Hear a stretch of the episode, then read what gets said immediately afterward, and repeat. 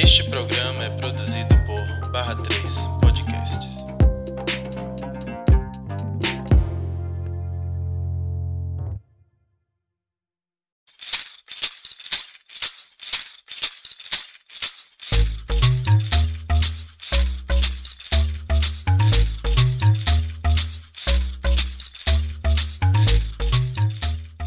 Oi, deusas! Já ouviu a palavra da deusa hoje? Então, se você me acompanhava no Deusa da História, sabe que agora eu sou organizando com a deusa.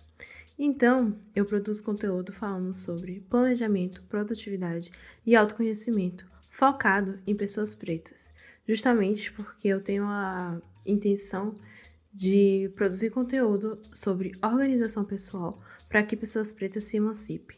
A gente está no Instagram hoje, também no YouTube e agora viemos de podcast, não é mesmo? Estava um tempo pensando sobre isso, sobre esse projeto e culminou que meu amigo queria lançar o Estação. Então eu pensei, por que não lançar um podcast, não é mesmo?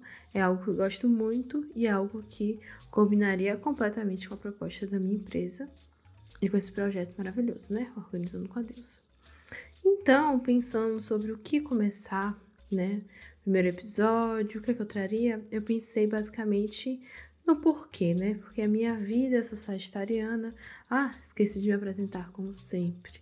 Meu nome é Rebeca Rosa, tenho 20 anos, moro em Salvador e pesquiso sobre organização há quase três anos.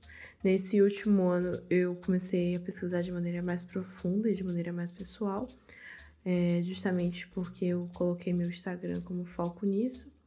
E já criei um e-book falando sobre isso. É, presto consultoria e mentoria. E estamos aí produzindo, fazendo vários projetos, fazendo com que a organização seja cada vez mais acessível e mais fácil na vida de pessoas pretas e na vida de pessoas em geral que precisam de organização para serem mais tranquilas e terem mais liberdade nas suas vidas. Então, voltando, né, que eu tenho uma dificuldade em lembrar de me apresentar, por mais que eu esteja olhando para o meu planejamento aqui desse podcast, e mesmo assim esqueci, mas voltando. Primeira coisa que eu quero falar com vocês é o que é ser organizada.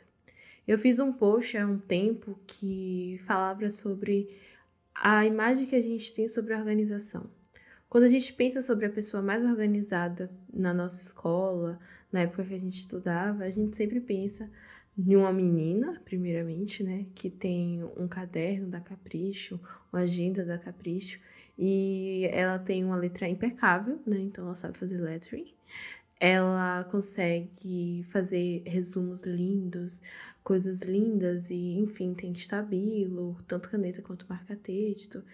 Então, a gente nunca pensa que essa pessoa ela, na verdade, só tá ali, né, comprando coisas de papelaria e, enfim, deixando as coisas bonitas.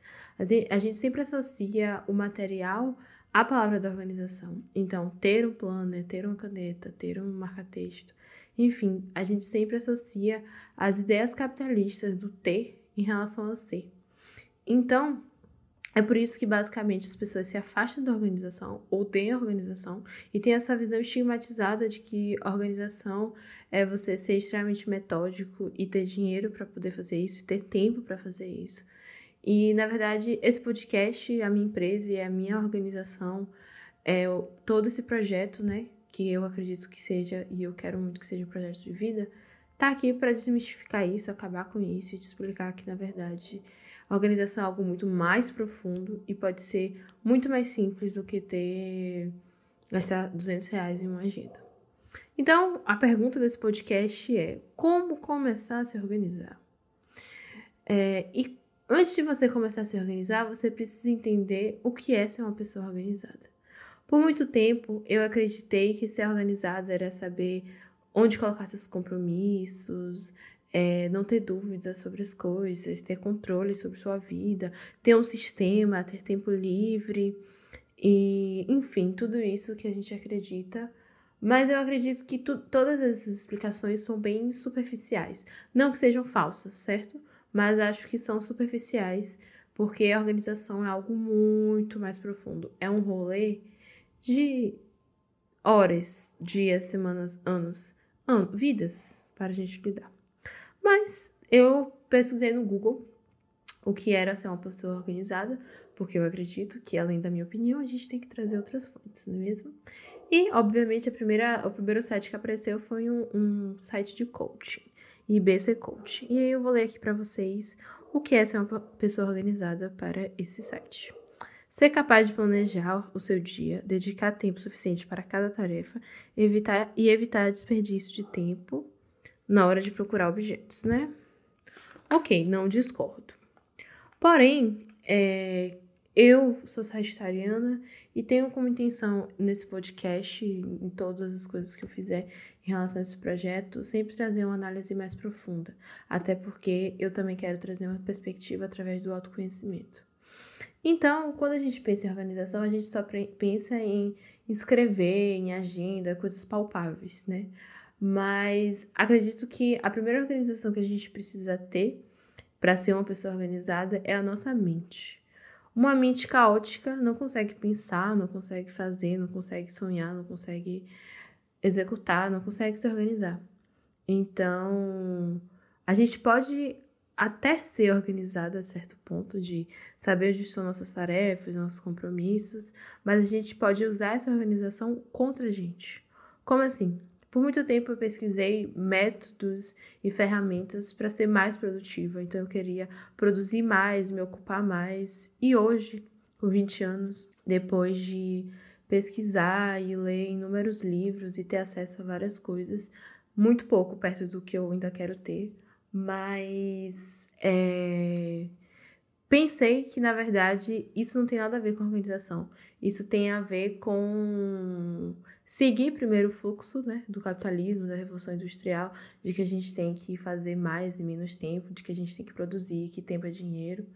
E, na verdade, hoje eu prego e acredito, e estou tentando buscar isso na minha vida, que ser uma pessoa organizada é você ter mais tempo livre, poder fazer o que você gosta e suas prioridades te fazerem feliz. Do que adianta você passar 10 horas do seu dia fazendo coisas que estão na sua agenda, mas que não te fazem feliz e nem têm um propósito. Porque muitas vezes, né, principalmente pessoas negras, elas precisam fazer coisas que elas não gostam para sobreviver.